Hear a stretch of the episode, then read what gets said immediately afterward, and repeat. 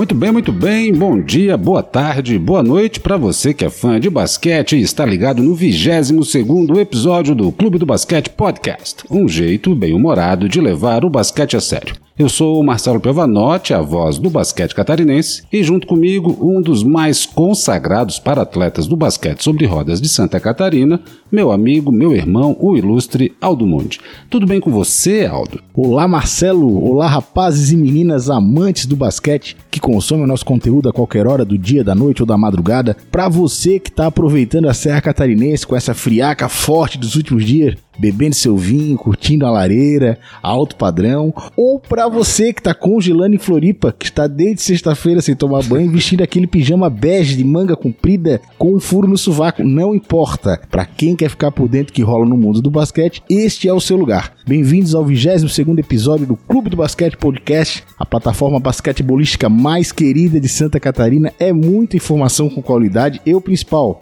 em todos os níveis. Marcelo, eu fiz essa brincadeira aí do pijama, bege de manga comprida. Agora a audiência vai ficar me imaginando aí com esse pijama, né? Eu quero deixar bem claro que eu não estou de pijama bege de manga comprida, tá? É azul claro. Sensacional.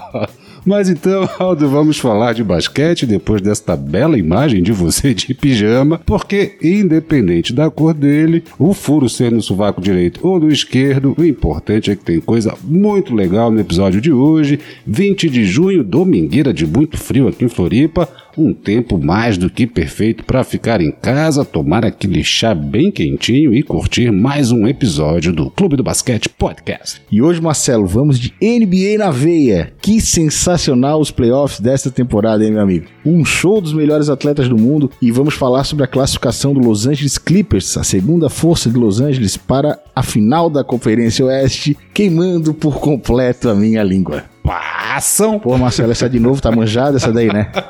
Essa aí já foi o tempo, né? Maravilhoso.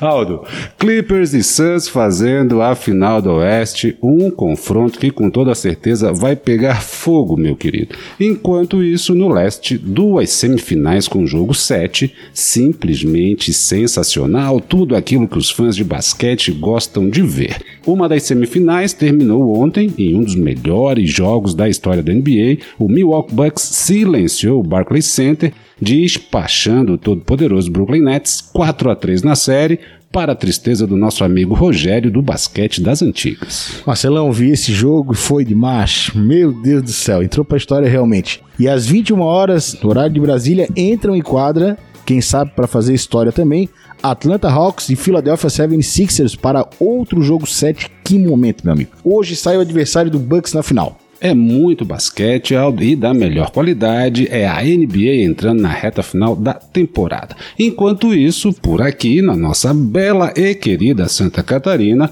a Federação Catarinense de Basquetebol está a todo vapor para o início das competições estaduais das categorias de base. Pois então, Marcelo, essa semana teve Assembleia Geral Ordinária na Federação Catarinense de Basquetebol com os clubes e o segundo semestre promete ser de muito basquete aqui em Santa Catarina.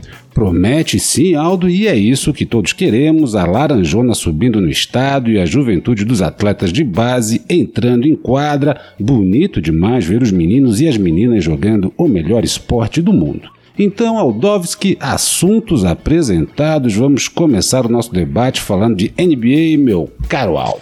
Marcelão, tô todo encarangado aqui na residência, né? Essa friaca violenta tá frio, aí. Né, Mas o clima já está esquentando, porque afinal de contas, nesse momento estão em quadra Phoenix Suns e Los Angeles Clippers disputando a primeira partida das finais do Oeste. É isso mesmo que você está ouvindo. O Los Angeles Clippers, sem o Kawhi, passou pelo Utah, nunca serão Jazz. Na última sexta-feira, vencendo o jogo 6 da série por 131 a 119, fazendo 4 a 2 na disputa, Clippers na final, Utah ficando melancolicamente pelo caminho. Pois é, Aldo, foi uma excelente série entre o Clippers e Utah, sem sombra de dúvidas, excelentes jogos, muita emoção, disputas bastante acirradas, mas o Clippers soube muito bem roubar o mando de quadra no jogo 5, jogo que foi determinante para essa série, mesmo com toda a pressão que a torcida de Salt Lake City colocou na arena. Na sexta-feira, o Clippers fez uma partidaça daquelas para se estudar depois, conseguiu tirar uma vantagem de nada mais, nada menos do que 25 pontos de diferença, que estava assim no, no início do terceiro quarto, e fez valer o mando de quadra, conquistando a classificação. O Paulinho Pipoca mandou bem demais. Enganador. 20, enganador.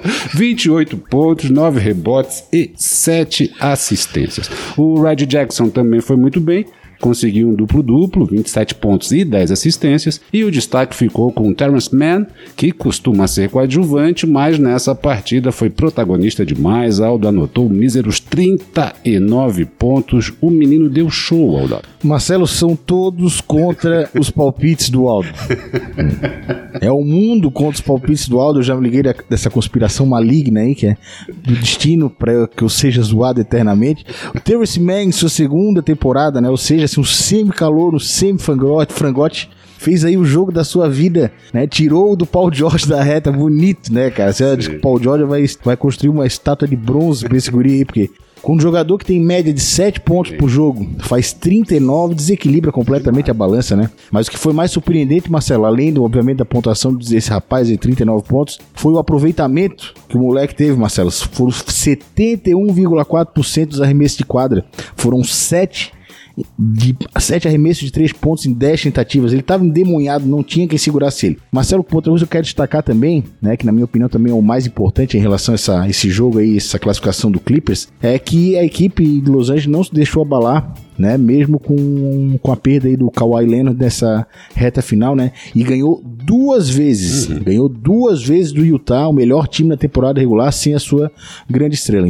Então, o Clippers, né, na minha opinião, ele mereceu muito essa classificação, tanto quanto o Utah mereceu muito ser eliminado, porque um time que não consegue ganhar duas vezes o Los Angeles Clippers sem o Kawhi Leonard não merece ser campeão da NBA. É, eu achei que a saída do Kawhi Leonard, Marcelo, pode ter tido um efeito reverso na equipe, por tudo que se fala, acabou para eles, não vai ter mais chance. E isso eles acabaram utilizando isso aí como uma forma de se motivar. Concordo com você, Aldo. Curiosamente, a equipe do Clippers cresceu em termos de desempenho e de conjunto. A impressão que eu tenho é que com a saída do Kawhi, os demais atletas eles se sentiram naquela obrigação de dar um gás a mais. A gente já conversou algumas vezes sobre isso, mas às vezes eu tenho aquela impressão de que quando o Kawhi está em quadra, a grande estrela está em quadra, é como se o restante da equipe do Clippers deixasse o jogo para ele. É como se os demais pensassem é, que o Kawhi vai definir, então eles dão uma diminuída no ritmo, desaceleram, meio como se ficasse na expectativa que o Kawhi vai resolver. Agora, na ausência dele, o que a gente viu foi um Clippers mordendo a bola, disputando a jogada, jogando com mais intensidade, pareciam que estavam com mais vontade de jogar. Eu imagino que, obviamente, os atletas conversaram nos bastidores e devem ter assumido esse compromisso de compensar a ausência do Kawhi, que é a grande estrela do time, como se eles dissessem: agora a gente precisa mostrar que a equipe como um todo é forte. E olha, vou te dizer, meu amigo, fizeram isso e fizeram muito bem. O basquete que eles apresentaram na ausência do Kawhi foi bom demais. E agora a gente precisa ver como é que eles se comportam nas finais da conferência. É um outro momento contra uma outra equipe. O Suns vem muito bem. Vamos aguardar as cenas dos próximos capítulos, meu querido. Coisa linda, Marcelo. Agora entregar nas mãos de Deus, porque eu sou o Phoenix Suns desde criancinha, meu amigo. É, mas assim, ó, vou falar real, é mais pra, pra dar uma glória pro Chris Paul do que pra secar o pipoqueiro maior da NBA, né? Então é assim que nós temos no Oeste. O Clippers disputando pela primeira vez na sua história uma final de conferência e o Phoenix voltando ao final, depois aí de um hiato de mais de 10 anos sem disputar uma final de conferência e que vença o Phoenix, que tem um time melhor do que o Los Angeles Clippers, né? Sim, sim. E do outro lado, Marcelão, na Conferência Leste, hein? Coisa linda, né? Duas semifinais, dois jogos sete. É para matar o papai do coração. Aldo, para matar do coração foi o jogo de ontem, o jogo 7 entre Milwaukee Bucks e Brooklyn Nets em Brooklyn. Ginásio lotado, prorrogação, sexta no estouro do relógio, aquela gritaria simplesmente sensacional. Exatamente, Marcelo. Posso dizer para ti com segurança, cara, ó, que ontem eu assisti uma das maiores melhores partidas de basquete da minha vida, assim, pelo que jogaram, né, pela qualidade dos dois times, né, qualquer um poderia ter saído com a vitória e que seria merecido merecido. Sim, né? sim. E por tudo que aconteceu, por serem duas grandes equipes, aí não tem como a gente não querer reconhecer um certo favoritismo da equipe do Milwaukee contra quem vier da semifinal entre Atlanta Hawks e Philadelphia 76ers. Pois é, os números de ontem foram incríveis, principalmente os do Kevin Durant. Ele foi para 48 pontos, se tornou o jogador a fazer mais pontos em um jogo 7 na história da NBA.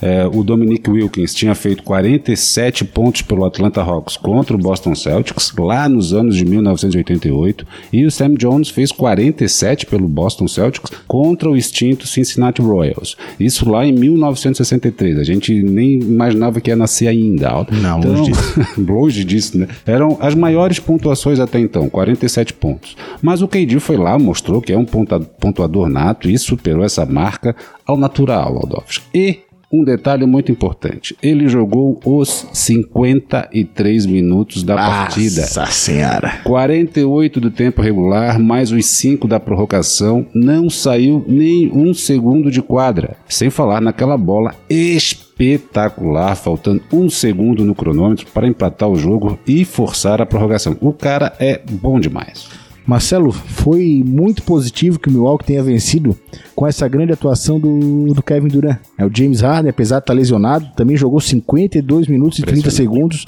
né? Ficou 30 segundos fora do jogo só descansando. Meteu 22 pontos, 9 assistências, 9 rebotes, ou seja, o Milwaukee venceu o Brooklyn Nets. Exato. É, não tinha o Big Three em quadro, não, não tinha o Big Three, Big Three em quadro, o, o Kyrie estava lesionado, né? Então poderiam muito falar depois, né? Ah, ganhou porque ganhou do, do time frangalhos, assim, olha, os dois jogaram muito. O Kevin Durant fez a partida, né? Pô, a maior pontuação num jogo 7 na história. Mas o desempenho do próprio Milwaukee Bucks é que levou o time para essa final, né? Que o Curry faz, faz falta pro. faz uma falta absurda pro Brooklyn Nets, isso aí não, não se tem dúvida, mas nada disso pode tirar o brilho da vitória de ontem. Marcelo, com a derrota e a desclassificação do Brooklyn Nets, vai ficar aquela pergunta que só você, né, do alto do seu conhecimento ilimitado do universo basque basquetebolístico, pode nos responder, Marcelo.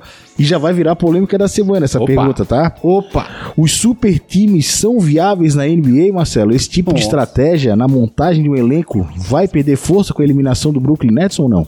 Caramba, de fato essa é polêmica, polêmica demais. Eu, particularmente, não gosto dos super times. Eu adoraria que um evento como esse, essa derrota do Brooklyn Nets, servisse para que mudasse a cultura dos times da NBA em querer formar super times com franchise players é, juntos na mesma equipe. Porém, contudo, todavia, meu querido Aldo, eu acho que essa cultura não vai mudar. Posso fazer uma lembrança aqui da história não tão distante da NBA, quando o Miami Heat formou um super time com LeBron, D-Wade, Chris Bosh e acabaram perdendo uh, o título da, da primeira temporada juntos para o guerreiro fantástico Dallas Mavericks. É, e ainda assim, depois dessa derrota, foram com tudo, venceram dois títulos seguidos, atropelaram todo mundo, foi aquele show de basquete do grande Miami Heat. Então, Aldo, infelizmente, por mais que eu não goste, eu acho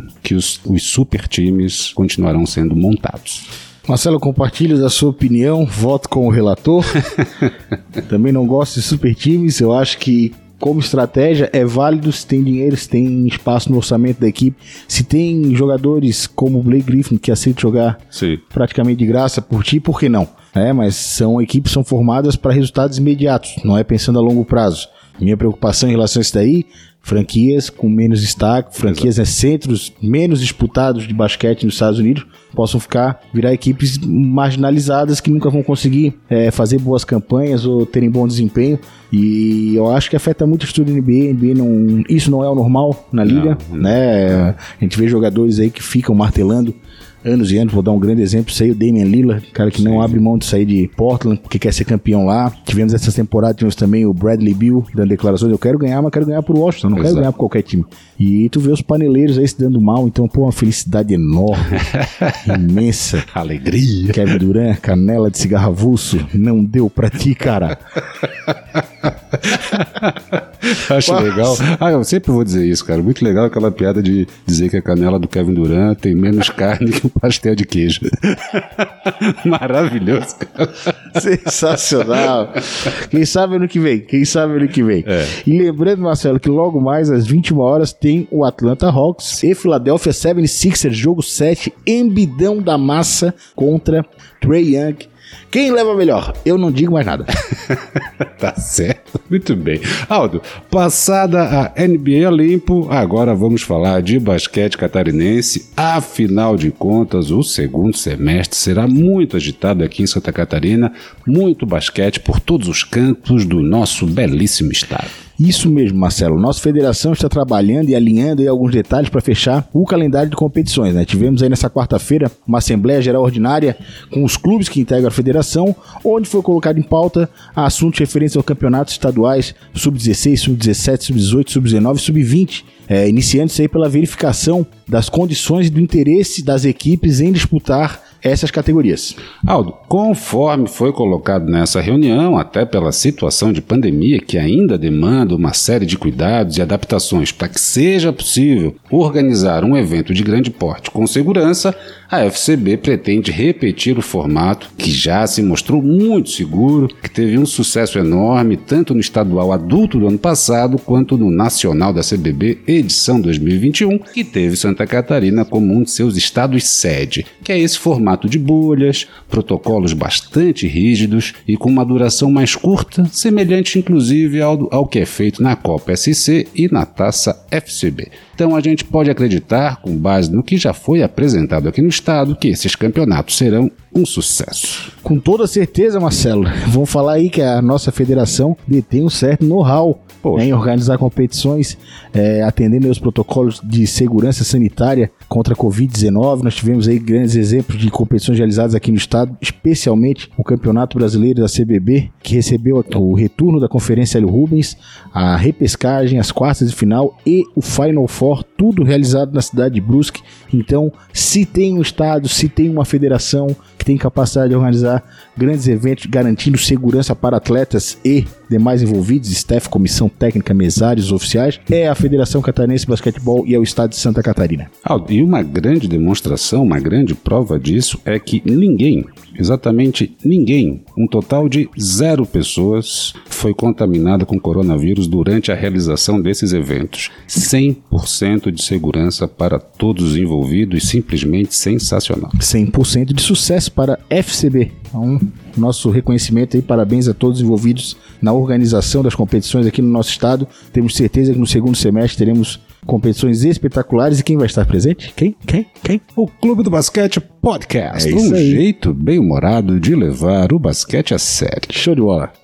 Muito bem, muito bem. Mialdo, chegamos ao final de mais um episódio do Clube do Basquete Podcast, meu querido. Chegamos, né? Mais um episódio, 22 segundo, entregas garantidas aí, muita pontualidade das nossas entregas, né, Marcelo? E o final do programa é sempre aquele momento né, fraternal, aquele momento de abraçar a nossa audiência, aquele momento em que a gente emana carinho por todos os lados para mandar um abraço da semana para a nossa audiência. E o abraço dessa semana vai para um casal de seguidores e ouvintes do Clube do Basquete Podcast, o Gabriel e a Andrea. Os grandes amigos aí estão sempre acompanhando nosso trabalho desde o começo, sempre comentando sobre basquete. Então, um abraço pro Gabi Padeia, tudo de bom, continue acompanhando a gente aí, divulgando nosso trabalho, a gente agradece desde já. Valeu! Bacana demais, um grande abraço pro Gabriel e para Andréia, obrigado pela audiência de vocês. E para você que acompanhou o 22º episódio do Clube do Basquete Podcast, nosso muito obrigado pela sua audiência. Aproveitem para seguir nosso perfil no Instagram, arroba Clube do Basquete Podcast, tudo junto, e acompanhem as nossas postagens por lá. Aproveitem também para se inscrever no nosso canal do YouTube, é só digitar no campo de busca do YouTube Clube do Basquete Podcast, facinho, facinho, e você chega no canal. Também tem um link lá na bio do nosso Instagram. Então se inscreva, curta os vídeos das lives, comente, acione o sininho, dê aquela moral, aquela força para o canal crescer ainda mais. Então é isso, esperamos que tenham gostado. Semana que vem tem mais. Juízo, fé na vida, respeito às leis de trânsito e apreciem com moderação.